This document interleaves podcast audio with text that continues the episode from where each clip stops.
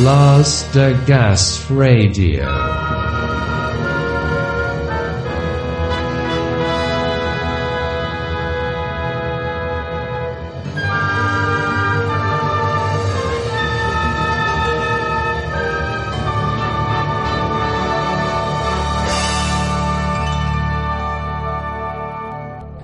Felipe Vivas y Manuel Carrión llevan más de 20 años de profesión.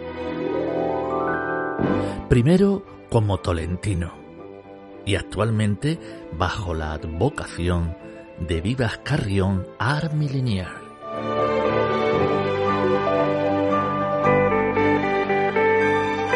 Sus tocados han sido portada de las más prestigiosas revistas de moda, como Vogue o Elle, lucidos por celebridades como Kim Kardashian, Beyoncé, Madonna, Lady Gaga y Rosy de Palma o nuestra queridísima Natia Bascal, que son dos de sus mejores embajadoras, así como la diseñadora Chantal Thomas.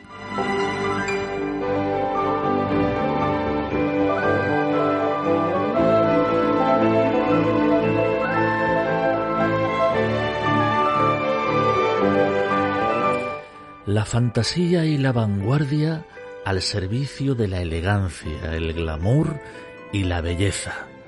Estas son las premisas que están haciendo que la firma sevillana sea un referente mundial en el arte de la sombrerería.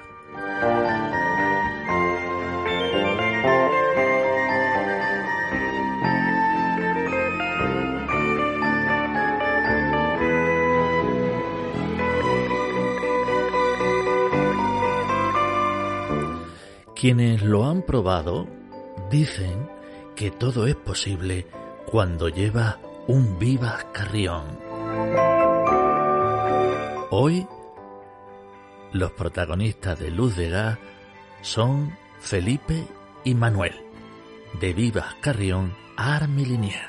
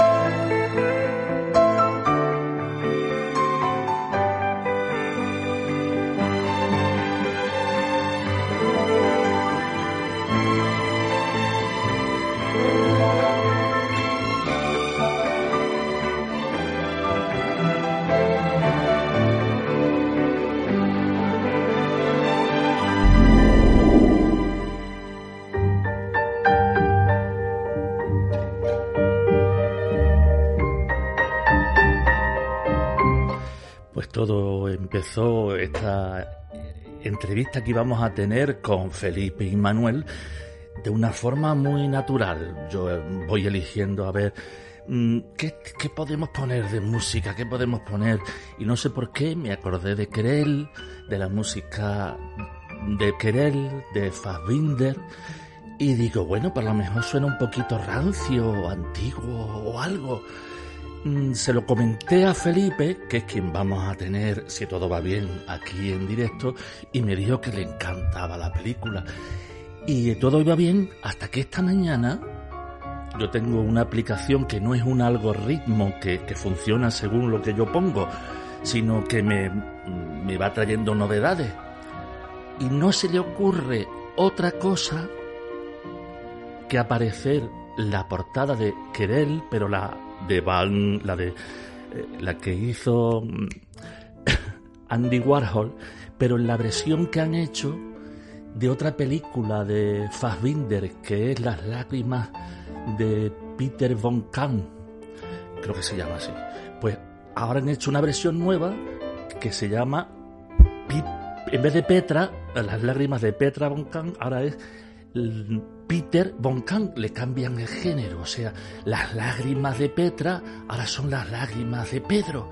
Y la música que usan precisamente es la que íbamos a utilizar en el programa. Podía haber venido ese mensaje cualquier otro día. Pues no. Llega hoy. Felipe, buenos días. Buenos días, Juan. Buenos días, queridos espectadores. Son casualidades, ¿no? Digo, esto no, es normal. No, la casualidad yo, yo creo que no existe. Son alineaciones y son coincidencias que se producen por algo. ¿Sabes? Eso es ver la vista desde un plano muy positivo. Y eso siempre está bien. Pues eso decíamos que ahora, ahora son las lágrimas de Peter en vez de las lágrimas amarga de Petra y, crees que hay mucha diferencia entre las lágrimas que puede haber, tú que conoces el, el espíritu, el alma femenina para tus creaciones y, y, la del hombre también y la del homosexual y el del fluido y el de no tan fluido, en fin, todas las cosas que hay ahora, que porque eres una persona muy abierta y conoces mucha gente y te gusta además interiorizar. Todas las identidades de género. Perfecto. Mm, ¿Crees que son muy diferentes las lágrimas o cada persona en el mundo o hay un o se pueden diferenciar por género? A ver, si en esta pregunta me estás haciendo no hago distinción de sexo, porque la, cada persona eh, es un mundo, como decía Julián Rodríguez. Y, cada mundo tiene sus islas y sus archipiélagos, entonces aquí no tiene nada que ver la identidad de sexo, como por ejemplo en Querel, que es muy bonita la música que nos ha puesto de fondo, por supuesto, pero mm, cada persona requiere su, su espacio, requiere su tiempo, requiere su tratamiento, sea hombre, sea mujer, sea cualquier tipo de género, ¿sabes? Entonces nosotros es a lo que nos dedicamos, a empatizar primero con Mm, la persona, porque no me gusta decirle cliente, fíjate, tú lo has dicho muy bien, la persona. A mí la clienta no me gusta, es como llamar, cuando alguien se llama artista, pues lo mismo, llamarle la persona, la persona es un honor, ¿no? Porque la clienta queda muy, mal. Entonces, empatizar con esa persona y, llegar a lo más hondo de ella para poder eh, darle lo más hondo de ti también, es la mejor manera de, intentar conocer la parte que tú quieres conocer para que esa persona eh, se sienta a gusto con lo que va a llevar tuyo. ¿Cómo es importante llegar hasta ahí a la hora de, crear? Eh, ¿Pensáis eh, en, en, las personas, cada una individuales? ¿Piensas en ti mismo lo que te pondría? ¿O cómo lo haces? A ver, hay dos aspectos ahí que hay que remarcar. Cuando una señora viene al atelier o un señor viene al atelier a encargar algo, tienes que escucharle, tienes que empatizar con él, tienes que ver cómo se mueve, tienes que ver todo. Eh, indudablemente ahí hay un cúmulo de fuentes y, y, información que tú has recibido a la hora de darle a esa persona lo que quiere, porque seguro que lo que él te está transmitiendo, tú de una u otra manera lo has escuchado eh, si te está hablando de un rojo, tú has escuchado hablar de ese rojo más claro, más oscuro. O sea, el, concepto que, te están transmitiendo, tú lo tienes que llevar a tu campo y transmitírselo a él y hacer una obra eh, mixta entre los dos, porque la obra cuando se realiza para alguien no es tuya solo, ni mucho menos, es para esa persona, es algo personalizado y es lo que nos distingue de mucha gente, ¿no? El darle su sitio al cliente. Porque tenéis ahí una colección disponible en vuestro atelier mm, amplísima y además riquísima de estilos y de diversidad, pero también las podéis personalizar o hacer un trabajo personal para cada uno, ¿verdad? Soy así de, maleable. Como indican las leyes, un, un, un taller tiene que estar compuesto pues del taller y luego te dejan tener una especie de zona que se le llama showroom. Entonces nosotros dividimos el atelier, que es donde trabajamos, que ahí no entra la clienta, excepto Nat y Rosy que se meten hasta el fondo siempre. Eh, y eh, nosotros atendemos a las clientas en el showroom. Ese showroom es como una sala de exposiciones, esa puerta cerrada, tienen que llamar con, eh, con cita previa y, y ahí hay una amalgama de, de productos de diferentes estilos, porque eh, la señora o el señor o, la persona que entre por esa puerta tiene que traer una idea. Y si no trae una idea, tiene que encontrarla ahí. Y tú tienes que eh, ahondar en su psiquis para saber eh, ya solo por sus movimientos, sus gestos, su fisonomía, su óvalo, su color de pelo, su voz, su altura, todo, todo te va a dar pista para ver que le queda bien a esa persona. Entonces, en esa sala de exposiciones encuentras todo tipo de cosas. Es como una pequeña cuevita de Alibaba. A la señora les encanta entrar, bueno, y a las niñas. Me encanta ver los ojos de una niña cuando entran y ven ese, ese showroom, que es como para ellas un, un sitio mágico, ¿no? ¿Y qué encuentran diferente en, eh, en Viva mm, Carrión que pueden encontrar en otro? Porque eh, si algo destaca es un poco por el atrevimiento. En tus, en tu, mm, eh, digamos, desfiles son un poco atrevidos, pero seguro que también a la hora de crear mm, sombreros personales también le das un toque atrevido incitas a la persona o, la animas a que se dé un toque de atrevimiento o cómo lo hace? Hay una cosa esencial, eh, bueno, primero la formación, mi formación yo vengo del mundo del arte, entonces eso también te, te hace eh, no mirar hacia otro lado cuando vas a construir algo. Al venir del mundo del arte, pues eh, tienes esa, esa especie de libertad propia de no, por ejemplo, yo mm, acepto las tendencias, pero no me dejo llevar por las tendencias. Cuando creamos una pieza, Manolo y yo creamos una pieza que, que no tenga que ver con las tendencias, porque si en algo no se equivocó, como muchísimas cosas que no se equivocó eh, Mademoiselle Chanel, fue en eso, en decir que las tendencias eran, no eran moda porque las tendencias pasaban de moda y la moda, moda nunca pasa de moda porque son permanece siempre, sabe el estilo, el estilo, pues eso, bueno, la moda sí puede permanecer de moda y es donde entran las tendencias, entonces yo no quiero que mi trabajo pase de moda, quiero que sea mm, imperecedero, que dure siempre, que lo mismo se pueda poner con un vaquero con mucho estilo que para para un outfit de una boda o para cualquier cosa, pero sí son diferentes, son diferentes porque nosotros no miramos a nadie a la hora de hacer.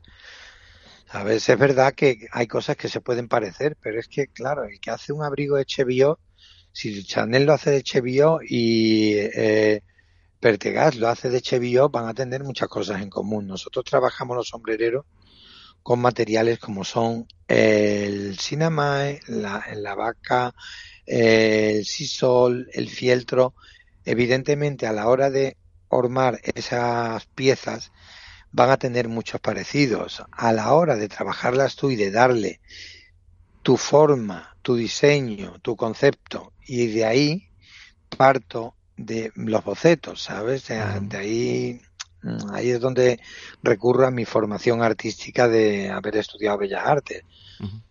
Yo respeto a cualquiera que haga eh, las cosas sin boceto. Yo sin un boceto no lo puedo hacer, ¿sabes?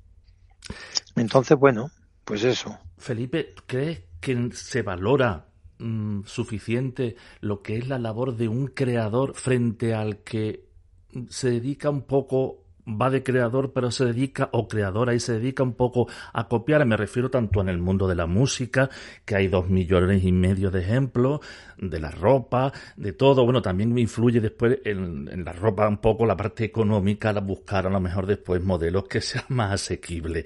Pero ya sabes, en la música, por ejemplo, hay gente que crean un estilo, una esto, y después están los que la van imitando como si no se han dado cuenta, ¿no? Pero ¿se valora lo suficiente lo que es un creador? Claro que se valora, se valora muchísimo. Un creador se valora en todos los campos del mundo del arte, de la creación, porque sin los creadores no existirían las copias, ¿sabes? Entonces, lo que sí, yo acepto también lo comercial. Lo comercial es lo que copia la creación. ¿Sabes? Es lo que le, es lo que le llaman la tendencia. La tendencia pues puede ser fácilmente lo comercial, lo que se lleva en ese momento. Pero la creación es diferente. La creación es, es algo que a lo mejor lo estás haciendo en un momento donde no es el, el adecuado y luego dentro de dos años sí, y, y donde tú estás bebiendo de tus propias fuentes, no, no estás bebiendo de la fuente de nadie. Entonces, esa creación, por yo cuando pongo Army Linery no lo pongo eh, a lo loco, sino que es que eh, realmente tendría que poner Millinery, que es sombrerero en inglés. Pero puse Army Linery porque yo quiero que mis piezas sean, sean objetos de coleccionismo, de, coleccionistas de arte, y que sean piezas que cuando tú ves una pieza mm, de Vivas Carrión o ante Tolentino, pues eh, se vean bien acabadas, se vean con un concepto, se vean con un estilo. Y, bueno, y, no quiero que se, se vean comerciales, no mucho menos. Eso sí, por supuesto que ganan mucho más dinero los comerciales, pero aquí ya entraríamos a hablar de la persona, del ser humano. Hay un ser humano que le gusta el dinero, otro ser humano que le gusta la creatividad y, no le gusta el dinero, y bueno, hay otro ser humano que le gusta el dinero y la creatividad. Yo creo que a mí no me gusta el dinero lo suficiente como para eh, prostituir la creatividad con él. ¿Sabes? Y después están también los que no tienen dinero y les gusta tener algo mm, así un poco glamuroso, un poco, o, aman el arte, ¿no? Y les gusta tener, entonces te tienen que conformar con un póster. no, para nada. No es nuestro caso, no es nuestro caso.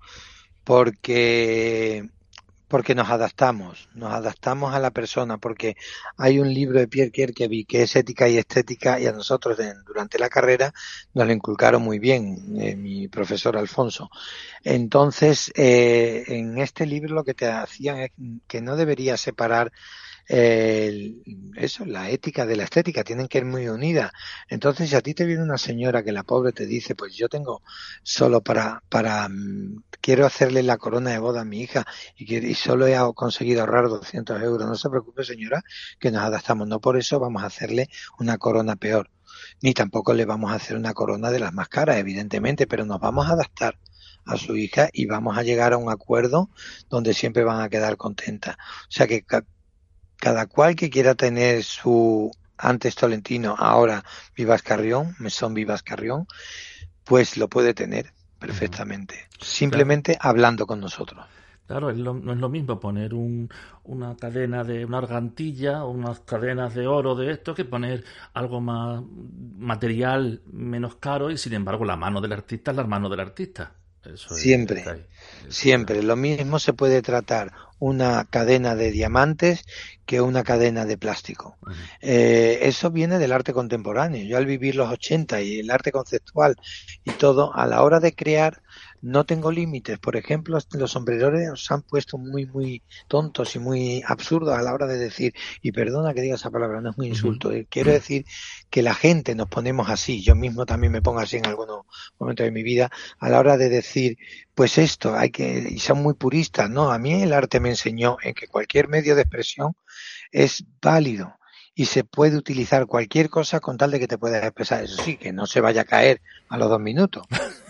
Mira, Miquel Barceló hacía sus cuadros, pensaban que se iban a caer y nunca se cayeron. Otros pintores, pues sí se cayeron. Evidentemente, para eso está la garantía. Nosotros ofrecemos una garantía durante, durante toda la vida, vamos. Una garantía de por vida. Y si se estropea algo, lo trae y se lo volvemos a arreglar. O sea, eso es de estar muy seguro de tu trabajo. Yo de las primeras veces que fui solo a Sevilla fue, porque yo cuando joven no vivía en Sevilla, vamos, eh, cuando niño prácticamente, porque fue que me vine a ver la exposición de Miquel Barceló que tenía el palo metido en el lienzo, en la de Juana Ispuro. Pues Juana de Ispuro, ahí estaba yo. Pues había esa un, exposición. un, palo de la luz que tenía metido dentro de un, de un lienzo pues ahí me fui yo a esa exposición, que creo que fue de las primeras veces que yo digo, voy, voy como sea. Vamos, ya había venido antes también. Fíjate, pues no nos conocíamos entonces y estuvimos juntos. Pues Fíjate qué bien. Pues después te voy a decir otra cosa que también que he descubierto. He descubierto otra cosa. Pensando en el programa, digo, uy, hay otra cosa que mira tú, yo no sé si se lo he comentado alguna vez. Vamos a ver, ¿y Felipe dónde está? Eh, bueno, Felipe, digo, Manuel Carrión, ¿dónde está el señor Manuel Carrión? Pues mira, Manuel Carrión, su trabajo cuando viene por las mañanas es atender a las señoras que quieren que se las atiendan en casa. Eso es una moda que se ha extendido eh, desde un poquito antes de la pandemia acá. Y es que la señora prefiere no venir, o bien por cuestión de enfermedad, de edad, o porque prefiere que se la atiendan en su casa para verse ella en sus espejos. Y Manolo se le da muy bien eso y es lo que suele hacer. Eh, viene a primera hora, hace sus patrones o me deja la, los, las hormas que se han secado del día antes y se va a atender a esta señora o se va a, hacer todas las compras de material que son necesarios para la semana. Porque cada día a día hay que, pues hoy faltan botones, hoy falta un encaje, hoy falta eh, lo que se necesite, o bien las citas con las clientas en, en sus casas, particularmente. Hay que decir que Manolo, quien no lo conozca, es una persona encantadora y ese trabajo seguro que se le da de maravilla porque es un, un encanto todo, de persona. Todo se le da de maravilla. Manolo es también... la persona más tenaz que, que yo he conocido más tenaz y le pone una ilusión a todo, es, es increíble, vamos. Uh -huh. Que es más guapísimo, guapísimo. Bueno, sí, como yo tú, ¿qué te como voy a tú. decir si es mi pareja, claro. No, como yo no, mucho Pero menos. sí Cada tiene- uno sabe cómo es. Cada uno tiene su Él es estilo. guapo, yo no soy guapo. Cada uno en su estilo. Cada uno en su Yo como dicen, no, pero qué simpático él, ¿no? Pues yo soy el simpático en este caso. Bueno, cuando te comenté que íbamos, que iba a poner, siempre abro en el plural y eso me lo, voy a quitar ya de una vez.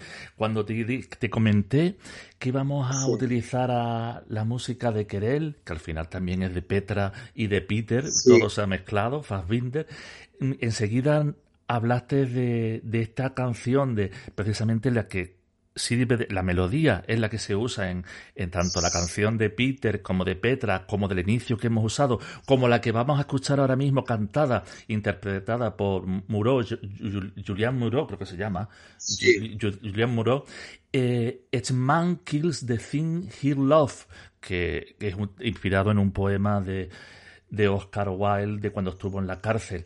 Y me dijiste que era de una de tus frases favoritas.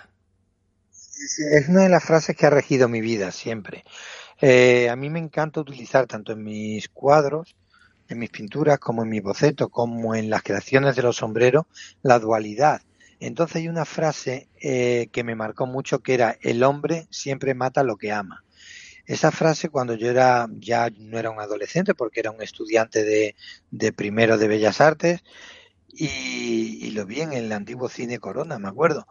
Y, esa frase se me quedó grabada, ¿no? Y digo yo, qué, qué fuerte, ¿no? Que, y, es verdad, y todavía si te pones a pensarlo en todos los ámbitos sociales, eh, somos, somos una especie que no deberíamos ni de existir, pero al mismo tiempo somos una especie maravillosa, ¿sabes? Y eso es lo que quiere decir, es una metáfora de, de que es verdad que el hombre cuando quiere algo lo desea con tanto fuerza y con tanto ahínco que acaba mm, acaba haciéndose adicto de eso que quiere.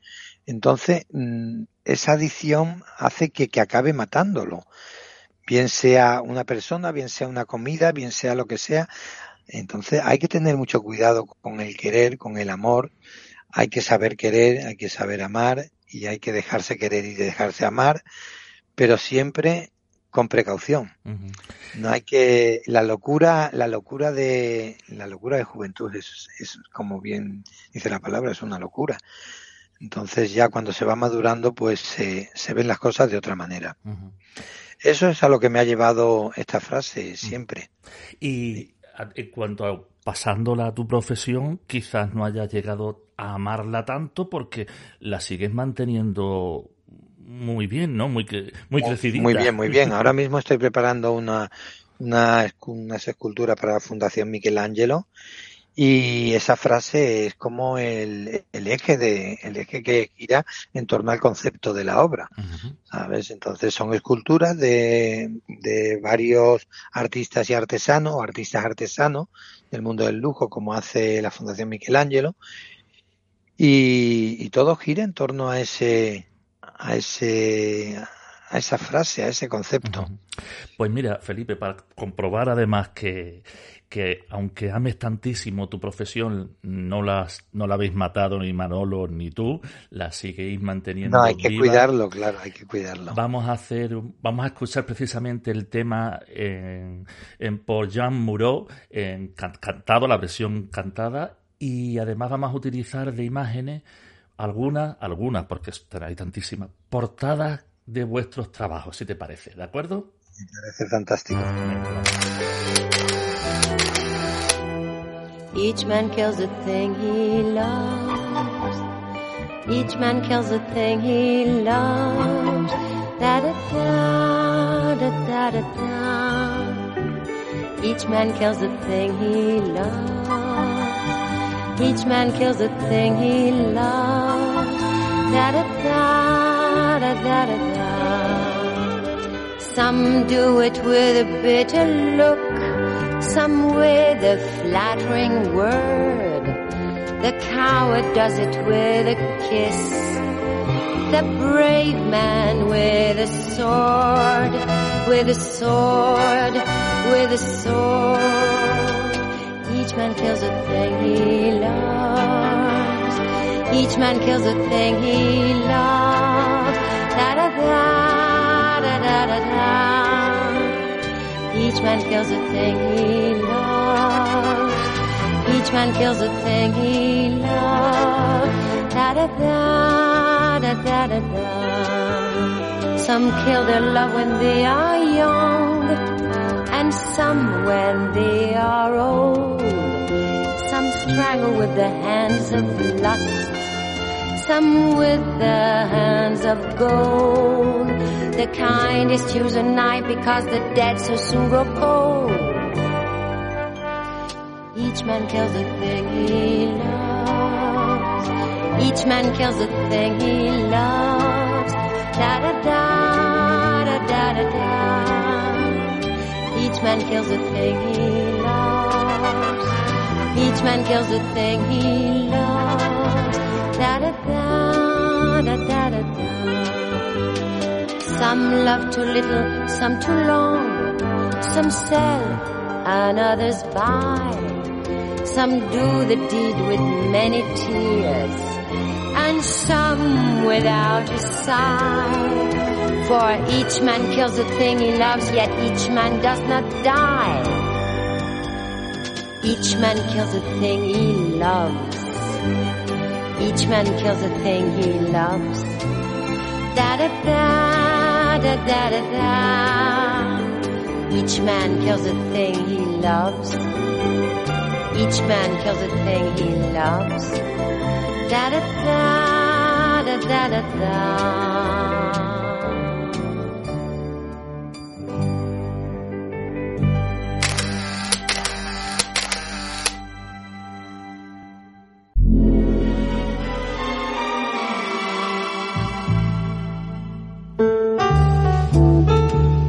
Pues para los que han seguido, están escuchando el podcast en YouTube, han podido ver estas imágenes de, de algunas de las portadas que en las que ha protagonizado la firma Vivas Carrión o la que era antes Tolentino. Los que no, muy bien, muchas gracias por escucharlo, de verdad. Pero eso os lo contamos para que, pues seguro que en ese momento no podéis estar viéndolo, pero bueno, que, que en otro momento os acerquéis porque vale, vale la pena. Qué maravillas de portadas, Felipe, y no, para quien conozca el mundo de la moda, bueno, cualquier mundo, la verdad, eh, no es fácil, ¿verdad?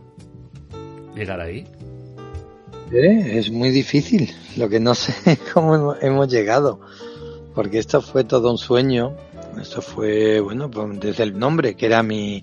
Comenzamos desde el primer día con el nombre Tolentino en homenaje a mi abuelo, que era sastre de un pueblo de Extremadura, de Broza, con ascendencia italiana, y se llamaba Tolentino. Entonces, pues el nombre que de pequeño tanto odiábamos porque era muy feo, se convirtió en la bandera de nuestro de nuestra marca. Después lo, lo tuvimos que abandonarlo por cosas que no merece la pena comentarlos aquí. Es cosas sensacionalistas que no, no llevan a ninguna parte, sino eh, que nosotros lo importante es que sigamos creando y hemos empezado a crear con un nombre nuevo, que es el nuestro. Vivas Carrión. Le hemos puesto la palabra mesón delante y detrás Armiliner para jugar. Tú sabes que a mí me gusta, como te he dicho, la dualidad, me gusta jugar con una parte, con otra, ¿sabes? Y me gusta tener siempre en cuenta eh, lo positivo con lo negativo, eh, lo bello con lo feo, la construcción con la deconstrucción, o sea, el yin y el yang. Creo que hay que tener en cuenta siempre todo eso. Que, bueno, dejando al margen un poco la polémica, lo que es crear algo con tanta ilusión que fue tan fuerte lo que es Tolentino, que aún así mucha gente os sigue diciendo Tolentino y de pronto empezar... Tolentinos toda la vida, porque lo somos. Empezar de nuevo ahora con otro nombre, no sé, eh, es como empezar con ropa nueva, pero también dices tú, a ver, tengo que empujar otra vez el carro un poco más, ¿no? No sé si os, llena de energía o, o sí, claro, claro que nos llena de energía, por supuesto, porque es que eh, Tolentino fue un momento de nuestra vida maravilloso y Vivas Carrión tiene que ser otro momento de nuestra vida, pues más maravilloso aún. ¿sabes? Y si no lo es, pues la vida eh, viene como viene y ya está, y la tienes que aceptar, pues y tienes que aprender de todo, de todo, de lo bueno, de lo malo. Lo que hay es que saber eh, enjuiciar, perdonar y avanzar. Y, y tantas, estas revistas que hemos visto, tantas portadas, no sé, porque la primera llegó en algún momento eh, y después ya os habrá acostumbrado, habréis entrado en una mecánica así de que todo va fluyendo, pero... Mm, Sí, entramos en una mecánica de que, fíjate, de que todas todos los días salían cajas para Harper, para Vogue, para Vogue Italia, para Vogue Arabia, para esto, hasta que tuvimos que decirle, mira, nosotros somos una pequeña empresa, no podemos encargarnos de los gastos, tenéis que todos los días salen dos o tres cajas con sombreros para editoriales. Y en efecto, así es como trabajamos, porque realmente seguimos siendo una pequeña empresa que la cuidamos con mucho mimo. Y, y yo creo que ahí radica el éxito de, de, Vivas Carrión ahora en este caso de Mesón Vivas Carrión nos gusta llamarle. Porque aunque aunque somos muy muy españoles muy andaluces nos tira tantísimo el glamour parisino francés que eh, ese juego entre lo español Vivas Carrión y ponerle delante Mesón sabes pues nos gusta porque realmente eh, bebemos de la fuente de la creatividad francesa muchísimo y sobre todo también de la fuente del underground que vivimos en los 80, tanto tú como yo. Recuerdas que aquella época era una época llena de, creatividad en todos los sentidos. O sea, el haber sido joven en los 80 es, es una suerte. Es una suerte como si hubieras conocido a Josephine Baker en los 20. Porque tú te viniste, tú, tú eres originario de, de Cáceres y no sé si de un pueblo de, Cáceres capital. No, no, nací en Cáceres, pero mm, provengo de... Bueno, mi familia proviene de un pueblo muy, muy bonito que se llama Brozas. Era el pueblo donde estaban todas las órdenes, la de Calatrava, la de Alcántara. Todo está al lado de Alcántara y es una maravilla. Y con unas obras de arte y palacios preciosos. Y un día decidiste venirte a Sevilla a estudiar Bellas Artes. Empecé haciendo derecho por esto de ah, que en aquella época, sí, pues tus padres tenían, tengo un hermano médico y querían el niño médico y el niño abogado. Pues yo empecé haciendo derecho y yo me iba a hacer derecho y yo decía esto no me gusta. Estuve dos años hasta que dije no me gusta y mi padre dijo muy bien, si no te gusta, bueno, todo esto me escapé de casa y todo, vieron conmigo y me dijeron bueno pues si no quieres estudiar esto y te vas a ir de casa, pues entonces tendremos que hablarlo. Vamos a negociar esto y mi padre me dijo, pues te presentas en Madrid, en Salamanca y en Sevilla a la prueba de ingreso que tenía unos números clausus muy altos. Yo gracias a Dios era un buen estudiante y supe, tuve buenas notas en selectividad. Entonces podía acceder a las tres universidades y en las tres me presenté sacando. Eh, mi padre me dijo que si sacaba menos de un 8, en la prueba de ingreso, pues que tenía que hacer derecho. Y si no, que me dejaba hacer bellas artes. En cuenta que tenían que pagarlo ellos. Entonces saqué en Madrid un 10, en Salamanca un 9,5 y medio y en Sevilla un 9 saqué más de lo que tenía previsto y mi padre me dijo, bueno, es el primer negocio que has ganado en tu vida. Ya no he vuelto a ganar ninguno más. pero, pero fue muy bonito porque, porque hice lo que quería y eso sí que en mi vida siempre he hecho lo que he querido con gustos y con disgustos, ¿sabes? Y no me arrepiento nunca de lo que he hecho ni, ni daría marcha atrás. Ni siquiera de la gente mala que he conocido, porque la gente mala me ha enseñado a, aprender, a vivir. O sea que la vida es eso, es vivir con lo bueno, con lo malo, aprender y, desaprender algunas veces. ¿Y con, con, con, cuántos años llegaste a Sevilla para estudiar Bellas Artes? Que... Pues llegué con 20 años. Había hecho solo a ¿Sobre Eh, qué año hice la selectividad muy pronto. ¿Eran los 80? A los, o- claro, a los 20 años ya había hecho un año de derecho, ahora a los 19, claro. Y el segundo ya dije, no, yo ya estaba haciendo segundo de derecho, pero me estaba presentando a, la, a las pruebas y estaba dando clase con, de pintura con don Alfonso Tizón, un gran pintor que falleció de Cáceres. Y yo no había pintado una estatua en mi vida, ni había pintado un natural, ni nada de nada. Pues llegué con 21 años, o 20 años, creo que 20, bueno, 21 años pongamos. Porque yo recuerdo los 22 con, por aquella cosa del, del grupo Sacapunte Cata 22, eh, celebrándolo aquí en Sevilla. Por eso me acuerdo que con 22 ya llevaba aquí dos años al menos. ¿Sabes? ¿Y, y cómo era esa Sevilla? No te, te- te iba a preguntar, por lo de los Esa años. Sevilla era una Sevilla. No te quería preguntar el año a exacto que llegaste, digo, porque ahora vamos a aprender, a saber la edad. Entonces me he metido la pata. Lo que quería No, era saber yo- yo- lo- yo los años aproximados problema. en los que te, estamos hablando, vamos, que era lo que me Nací en el refería. 66, que cada uno ha hecho su cuenta. Pues vamos. Pues fueron en eh, eso cuando tenía 22 años o 21 años, a mí eh, el venir de Cáceres, que Cáceres era una ciudad muy culta, con una Sí, preciosa, historia ¿verdad? impresionante. Yo me había educado en el colegio Paiduterio, eh, me dieron una gran educación mis padres, de eso tengo que agradecérselo, porque siendo los trabajadores hicieron que estudiara en un colegio privado y eso siempre se lo agradeceré. Y mi hermano igual, estudió en los jesuitas y eso los pobres lo estuvieron haciendo para nosotros. Siempre, siempre lo tendré presente. ¿Y Y, gracias a esa educación, pues, pues llegué aquí y descubrí en esa eh, ya preadolescencia, no pre, no, posadolescencia, descubro esa Sevilla llena de, de gente moderna. Era la época de, la, había pasado la transición y ya eh, en Madrid se, se masticaba la movida, aquí también había una especie de movida con los Fridos, mi, mi querido Andrés Martín y Manolo Martín, eran, bueno, pues Rafa Gredano, Espaliu Cabrera, ese mundo de bellas artes, eh, todos eh, esos bares, el, el Bourbon, el, um, eh, esta camarera Dalia que era tan moderna, esta gente con aviones en la cabeza, era, era tan increíble todo, tan fantástico, que yo no he vuelto a ver algo igual. No lo he vuelto. Esas sombreras, eso, eh, la los hombres tan, tan andróginos y las mujeres igual, con mm, pintadas las cejas como Frida Kahlo. Esa era Dalia, la camarera del, de sangre española. Es que entonces la noche estaba relacionada a los bares, a la música que se escuchaba en los bares. Teníamos ganas de aprender, teníamos ganas de ver cine, teníamos ganas de ver a Divine, de ver la cultura underground, de ver eh, la historia, de, de leer a, a todos, a Cocteau, a, todo lo que se nos ponía por delante, desde Terence Mois, desde de nuestra tierra, a todo lo extranjero, ¿no?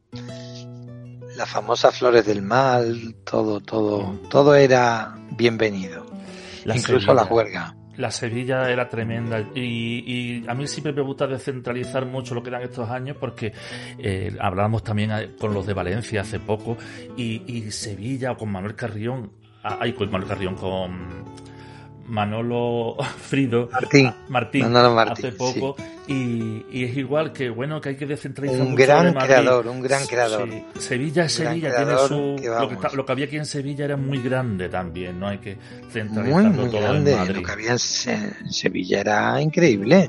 Sevilla han venido, todos han pasado por Sevilla. ¿Sabes? Lo que pasa es que Sevilla era la gran desconocida, porque aquí era la España de charanga y pandereta, pero lo que se cocía durante la noche o en las galerías. Oye, aquí estaba doña Juana de Ispuru. Y digo doña, aunque yo le llamo Juana de Ispuru, pero digo doña eh, y a su hija Margarita, doña Margarita, porque ¿quién se atrevía a crear esas galerías de arte? ¿Quién se atrevía a, con lo peor imposible a venir aquí a actuar con esas actuaciones al, al fan club a la sala Calatrava o incluso a la sal de Sevilla? Eso era un mundo tan especial, tan especial que evidentemente no quiero ser como lo- lo- los mayores que siempre mm, pretenden que lo suyo sea mejor. No, nada es mejor ni peor. Lo que pasa es que sí había una serie de libertades que ni las hubo antes de nosotros ni las hay ahora. Entonces sí que tuvimos la suerte de vivir esos segundos años 20. ¿Sabes qué pasa también. Felipe? Que, no- que ahora la, la juventud no es que esperes eso, sino que ahora hay un momento en el que no te escuchan. Como creo que Bueno, una- bueno, la ju- un momento yo, activo, yo tengo mi, mi, mi yin y mi yang también. Yo, Sí. sin la juventud, no podría hacer nada. No, no, no, no. la juventud Es que nosotros tenemos que escucharlos a ellos, ellos que nos escuchan a nosotros. Es más importante que los escuchemos nosotros a ellos a que nosotros, eh, a que ellos nos escuchen. Ellos, pues mira, sí, la que tiene interés o el que tiene interés, pues nos van a escuchar, evidentemente, porque hemos vivido, eh, hemos vivido la, el, el Nueva York de Warhol, el Madrid de McNamara o de Almodóvar, hemos vivido todo eso, entonces eso hay que contarlo, hay que, cada uno desde su perspectiva. Y está bien que unos quieran oírlo y otros no, pero nosotros tenemos que oírlos a ellos también. Sí, sí, sus reivindicaciones, lo que quieren, su tipo de música, su reggaetón, que a mí no me gusta, pero lo oigo para, para entenderlo, ¿sabes? No puedes criticar algo si tú no lo entiendes. Entonces tienes que entenderlo, tienes que saber por qué los jóvenes están actuando de esa manera. Por, por, por supuesto actúan por un patrón social y político que, que, que ha hecho que, que, que actúen así, porque no todo surge eh, mm, porque sí, las cosas surgen de algo y esto surge pues de un periodo de adaptación a determinados movimientos como es el ay cómo se llama el movimiento este la dislexia gramatical la edad no me la perdona desde luego No, pero el, el neocapitalismo ha hecho que, que la gente se vuelva más burguesa, que los jóvenes los eduquemos de otra manera. Entonces los jóvenes ¿qué van a hacer? Quieren una vida fácil, quieren un gran hermano, quieren una mayoría. ¿Sabes? Entonces pues algunos tienen carencias, otros no, pero hay que escucharlo. Al Hay que tiene todo, carencia y al que de no. todo, desde luego. En cuanto a nivel creativo, desde luego estamos viviendo ahora mismo uno de los mejores momentos que ni 80, ni 2000, ni eh, desde luego hay una hay mucho arte Hay, en un, las calles, hay una, la una música re- y en todo. revuelta, revuelta, ¿sabes? Los jóvenes están empezando a crear a lo bestia, a lo bestia. Se lo estaba diciendo ahora mismo a la chica que está haciendo aquí las prácticas, a Paloma, un nombre de moda ahora con la cantante de... Pues se lo estaba diciendo, le digo, mira, es que hay ahora, lo tenéis tan difícil porque está saliendo tantísima mm, creatividad, tantísimo volumen de, de, de, de saber hacer, ¿sabes? Que, que lo van a tener difícil, pero es mejor, porque si lo tienes difícil aprendes más, porque tienes que esforzar más. ¿sabes? Entonces, bueno, Y hablábamos... yo creo que, que sí, que hay que, que hay que escuchar a los jóvenes y hay que ayudarlos. Sí, sí. Y el que no quiere escuchar mucho, pues hay que a- a decirle, mira, pues puedes escuchar hasta aquí y si quieres, pues no escuche.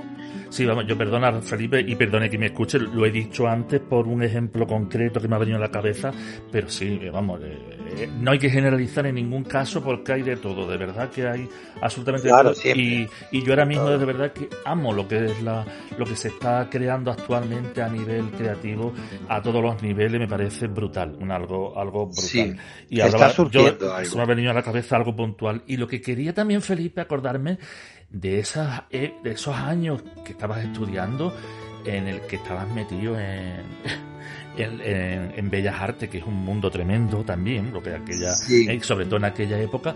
¿Cómo, te ganabas la metido, mi vida? cabeza está allí, ¿Tenías mi cabeza beca? está en... ¿Tenías beca o trabajabas? Porque tengo entendido que tú trabajabas también por la noche, que montabas fiestas, que eras una A ver, persona ten en muy cuenta que yo, popular. yo est- estudié primero con el dinero de mis padres, después mis padres dejaron de tener dinero y yo tuve que estudiar con becas, entonces pues tenía que trabajar en bares de noche, pero claro, en esa época yo trabajaba hasta las 4, me iba a, trabajaba en, eh, en el Pickup, un bar de la calle García Vinuesa, luego me iba a trabajar a la antena a la calle, eh, bueno, aquí al lado en el centro.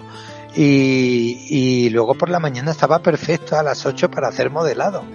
¿Sabes? Ahora no, ahora sí yo, vamos, si yo trabajara por la noche hasta las 4, me tenías que tener- me tenías acostado dos días, ¿sabes? Pero bueno, esa, en esa época y los jóvenes tienen que aprovechar esa energía para vivir, para, para beber de todo tipo de fuentes, porque todo eso va a alimentarle su futuro. Y además organizaste un montón de... Tus fiestas eran popularísimas en Sevilla. Montabas unas Sí, fiestas organizaba, temáticas. organizaba, organizaba fiestas, las decoraba, hacía los flyers, eh, representé mm, bastante para lo que es la noche sevillana. representé mucho, mucho, porque yo no quise ponerme a dar clases. Yo, yo he discutido con una familia eh, de clase media, ¿sabes? Eh, no burguesa, de clase media, para mm, más bien conservadora, para ponerme ahora a dar clases. No, me mandaron a hacer las prácticas al Valle de Arán.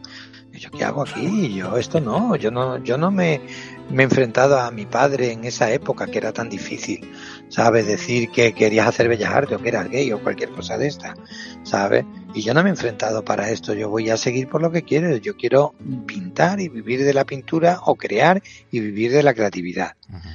Entonces, pues de mis compañeros, yo creo que de aquella época solo hemos salido Pilar Albarracín, Suso Basterrechea, Mar García Ranedo y que yo recuerde poco más, los demás dan clases todo y me alegro mucho porque no han tenido las dificultades que he tenido yo, ¿sabes? Pero yo no me arrepiento de nada de Pero lo que he hecho. has a hacer. Tú tenido también unas exposiciones preciosas, unos trabajos, la hacía trabajo Y con volveremos, oro, y volveremos. con es papel mi de oro. Yo, yo fui modelo en un cuadro suyo, tengo que decirlo. Sí, es cierto, que es no sé dónde cierto. estará ese cuadro. Y Eh, sí, está en Sintra, en casa de una señora multimillonaria en que compró los dos. Sí, está en Sintra, en un palacio precioso. Si vieras el sitio donde estás Oh. puesto, tengo las fotos, las fotos las tengo, te Pues las daré algún día. He ido a Sintra, si llego a saberlo, me acerco, señora, soy yo el de la foto. Sí, pues soy yo el del cuadro. No, no recuerdo el nombre de la señora, pero No, no, igual, no cuando no entré voy en a la casa era tan maravillosa la decoración. Pero es uno de los sitios más mágicos del mundo. Sintra es maravilloso. Perderse en esas carreteras eh, Uf, que, que están es alrededor increíble, es era- una locura.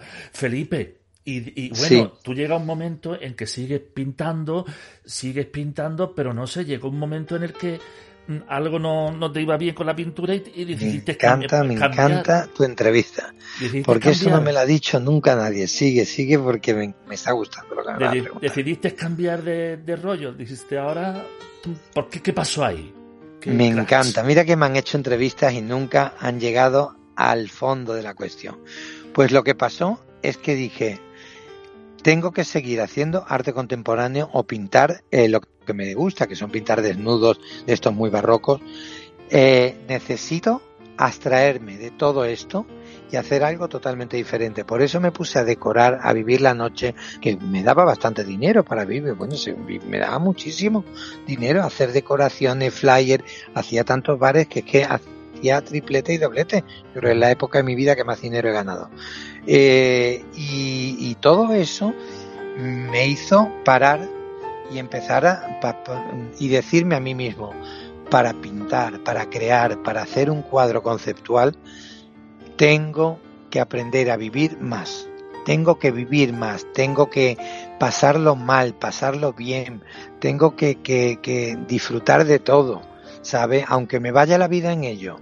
Yo era consciente de que podía morir, de que podía cualquier cosa, ¿sabe? De esta, pero yo tenía que pasar por esos buenos y malos momentos que me deparaba la vida para ahora, ahora empezar otra vez a dedicarme a hacer arte contemporáneo o cuadros clásicos, porque no voy a dejar ninguno de los dos estilos.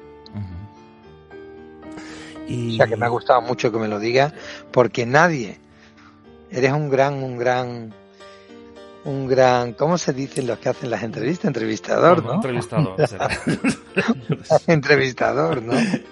y, y Muy grande, Felipe, Juan. Y de pronto Igual que llega. ¿cómo llegó esto de, de la sombrerería? No sé si llegó de la mano de Pues Manolo. su- sur- ¿Cómo fue? mm, surgió, ¿no? De, de la mano de, de un amigo de, de la noche, pero que ahora mismo se ha convertido en un gran artista de la peluquería, que es José Mamena. Tiene su tienda en Veracruz, en la calle Veracruz, se llama la peluquería Veracruz y es un gran artista, ha trabajado de- en Ibiza con eh, bueno con Nyman, con, un montón de gente, con David Guetta. Y, y, bueno yo con el, con el que hago todas mis fotografías de modelos y todo. Y este chico me vio en una puerta de una discoteca porque yo estaba en la puerta de la discoteca. O sea yo no solo organizaba la, la fiesta sino que decidía quién iba a entrar o no en la fiesta. Entonces, si tú venías vestido correctamente, no me refiero correctamente a venir eh, pues con unos náuticos y tal, con que aquí en Sevilla es muy propio de hecho a mí me encantan y los utilizo, sino el tener un poquito de imaginación a la hora de salir a divertirte. Pues me gustaba ver a esa gente y yo estaba en la puerta diciendo, tú entras o no entras, con un tono muy irónico, porque um, jugaba con el humor metiéndome con las personas. Eh, por ejemplo, veía una chica monísima y una chica más feita al lado que era su amiga y yo le decía, pues pasa, pa- ven, pasa tú, que me gusta cómo vas, y a la guapa la dejaba. Cosas así, ¿no? Era jugar con la ironía y jugar también con, con que, oye, si vas a salir de noche y vas a venir a un club que tiene algo especial, pues tienes que venir a mí especial. No puedes venir de cualquier manera. Igual que en algunos piden que no lleves zapatillas, pues yo a mí me daba igual la zapatilla. Me gustaba más la actitud y el look total. ¿Sabes? Lo que se hacía en el estudio bueno. 54 también, que era el, el numerito de la puerta, era prácticamente el espectáculo de, de la puerta, era casi como el de dentro. Es, eso es, o eso en es. el, o en el de También lo Londres, hago, también en lo el hago de Londres, donde a, a Boy en George no lo dejaban en, Gerlinky, Kinky, donde Kinky no, Gerlinky, donde sí. lo dejaban entrar, le, decía, a ver, el de Claro. Visage, el de Visage no lo dejaba entrar al, al Boy George, decía, a ver, ¿qué pasa aquí? Sí, sí, eso era Kinky Gerlinky, la fiesta más, más freak que se ha hecho en, en la historia de, bueno, en- después de los años 20 fue eso, el Kinky Gerlinky, y luego a esto ya surgió el Club Heaven, donde yo vi actuar a RuPaul, vi a Margarita Pragatán, eh, estuve con Jimmy Somerville, eh, bueno, una, una barbaridad de, de- de cultura la que se respiraba, y en Madrid ya no te quiero contar.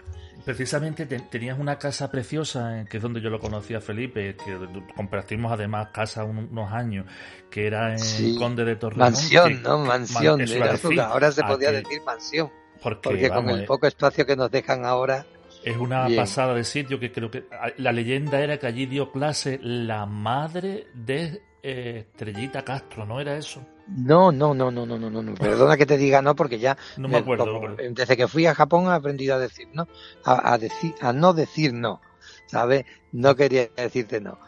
Eh, te has equivocado, porque eh, en esa clase, en esa casa, la que estuvo fue una señora y un señor que eran maestros de piano Ah, y daban clase a Estrellita Castro, Ah, a Imperio eso. Argentina.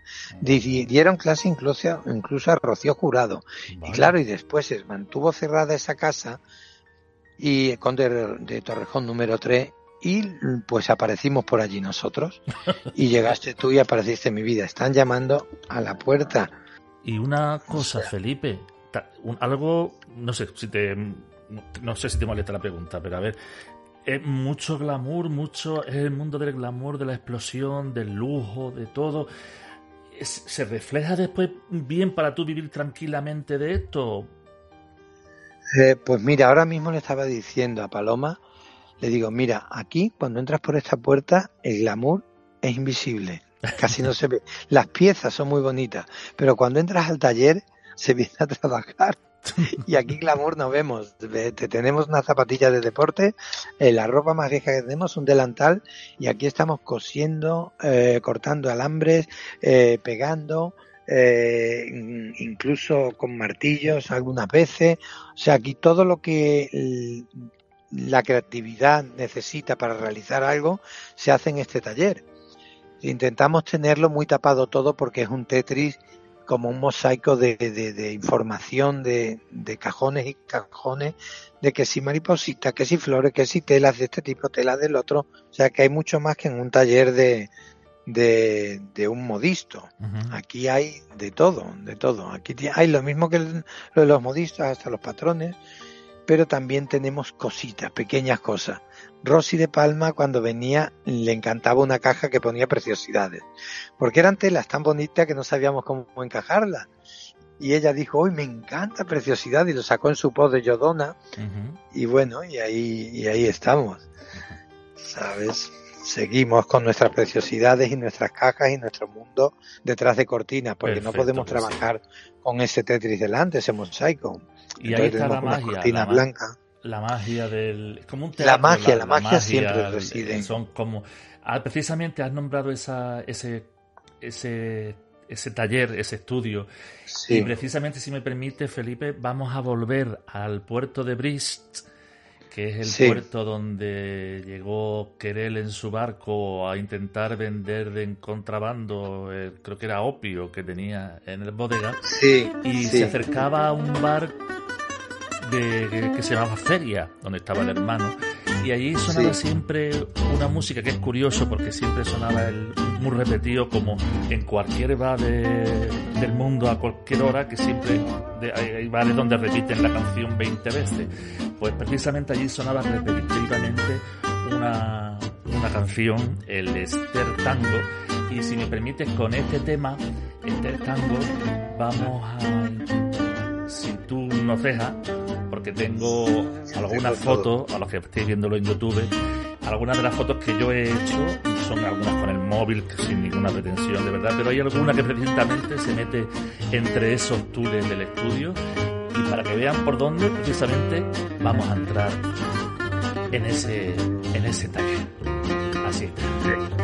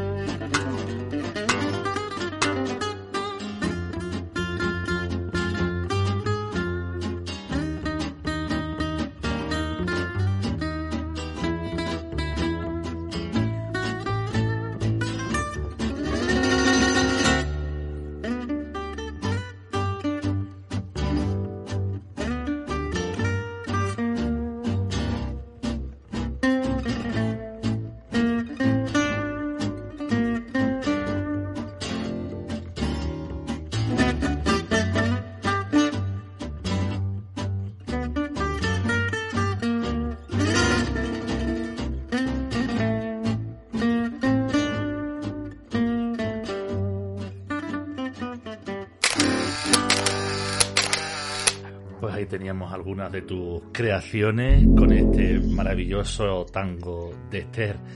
Muchísimas gracias. Felipe, Muchísimas gracias porque la música que has puesto es preciosa. es- ¿sigues teniendo recuerdos o sigues teniendo añoranzas de, de esa granja en África?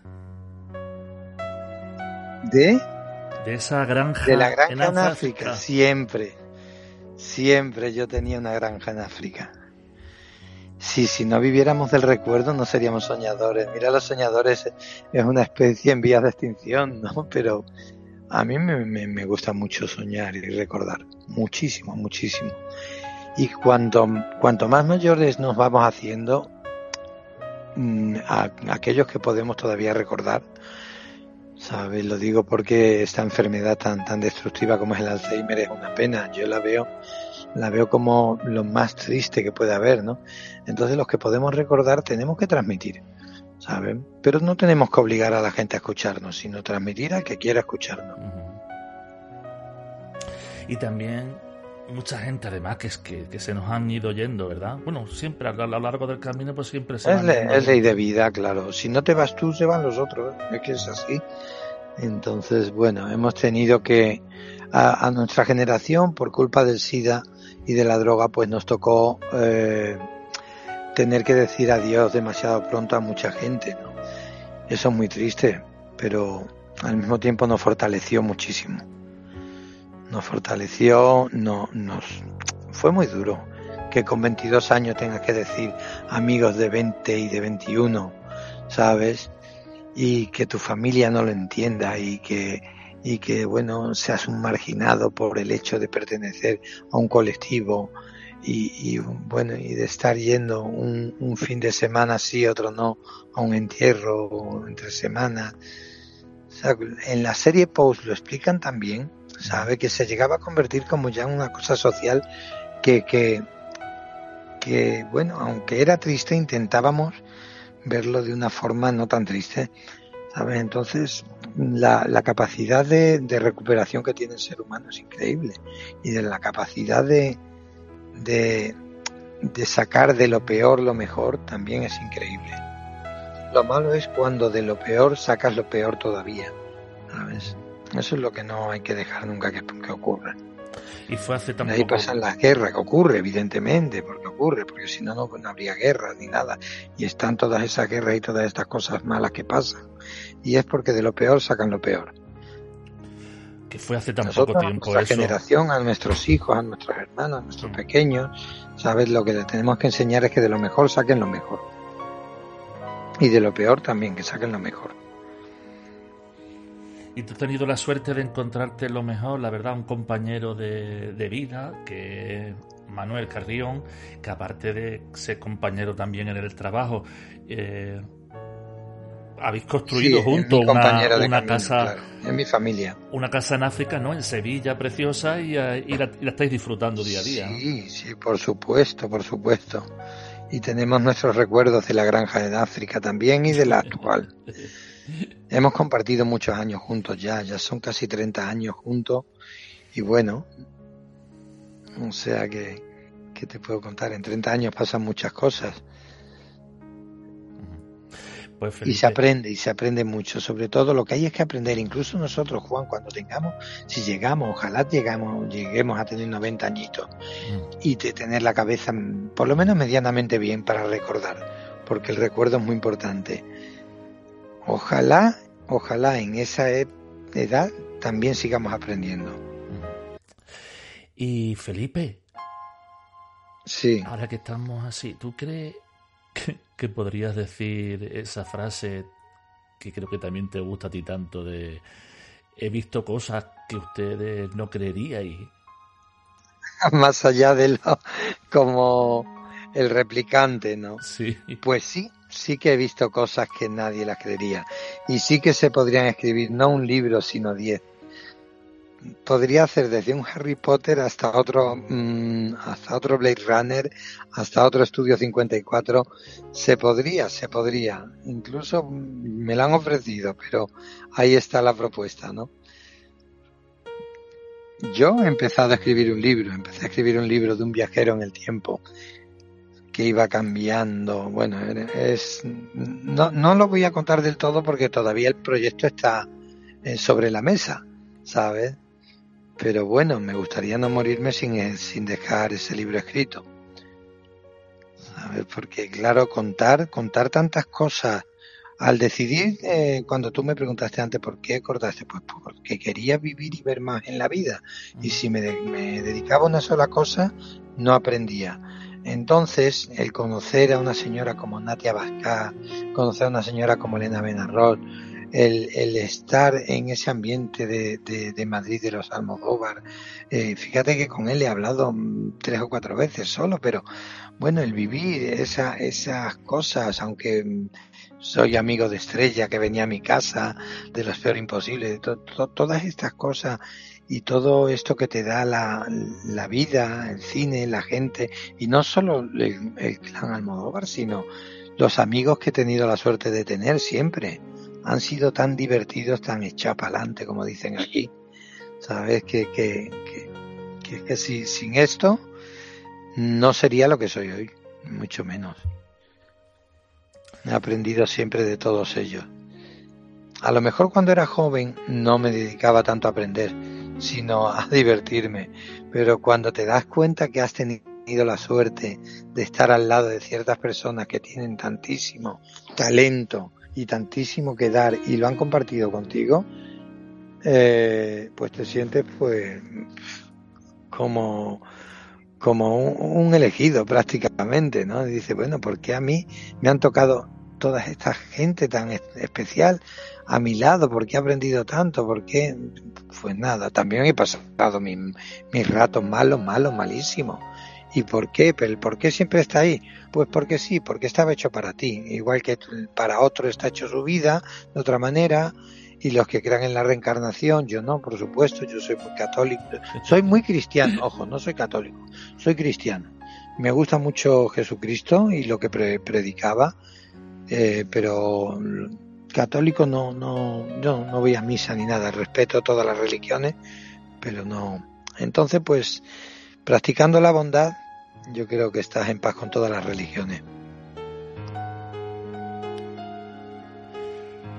Pues muchísimas gracias Felipe por estar aquí, echarnos este rato que estás muy liado, que si Goya, que si Cármenes, que si Premio Feroz, que si Vogue, que si L, que si Beyoncé, que si Madonna me llama, que si la Kim Kardashian... Ellas ya no han vuelto a llamar, ya que si la Kim Kardashian se pone un sombrero y no me he enterado siquiera, mm, eso es como es, por favor. Kim Kardashian... Fue, fue, fue de la primera, ella y Sharon Stone, cuando tuvimos en Rodeo Drive un punto de venta, fueron de las primeras, de las primeras.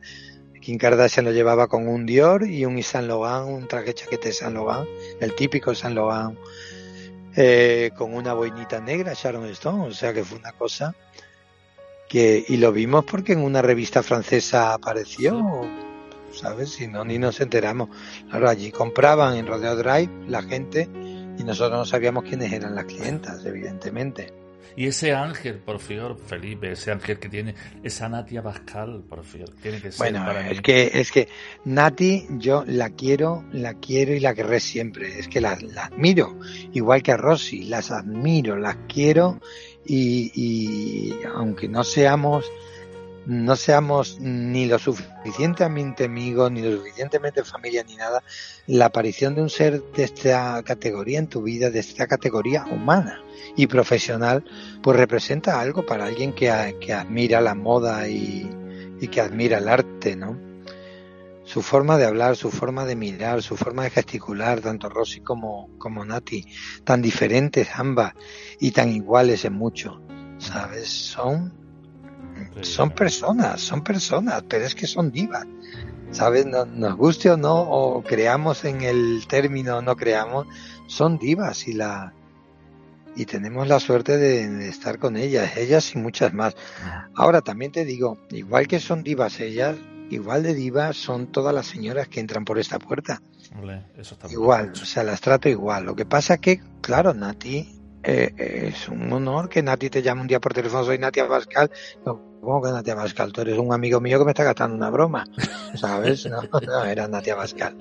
O Rosy de Palma, pues lo mismo, pues pues igual que el día de Lady Gaga, estábamos en París después de la fiesta en Mencos de Palomo y estaba yo con, con Latif Al-Sowayel y su mamá eh, en, en la avenida Víctor Hugo, en su, en su palacete, y ahí después de haber estado de fiesta, me llama el, el estilista Lady Gaga, digo, no, eres- tú eres uno de Sevilla, me estamos gastando una broma y no, no, era el, el chico japonés que lleva todo lo de Lady Gaga, en fin. Sí, Las cosas pasan cuando tienen que pasar y si no pasan, pues tampoco pasa nada. Pues Felipe, muchísimas gracias de verdad por estar aquí. Un beso muy grande. muchísimas Nos gracias a vosotros. Todo lo Muchas que gracias, de verdad. Te seguiremos la pista, por supuesto. Estaría feo que lo dijera por todos los otros, mm, la cantidad de, de- de periodistas que me han hecho entrevistas, pero esta ha sido tan bonita que para mí va a ser- creo que va a ser la mejor, Bueno, pues muchísimas gracias. Y eso es, es por ti. Y te dejo una guindita además para que a ver si te gusta. Un besito. Un besito, Juan.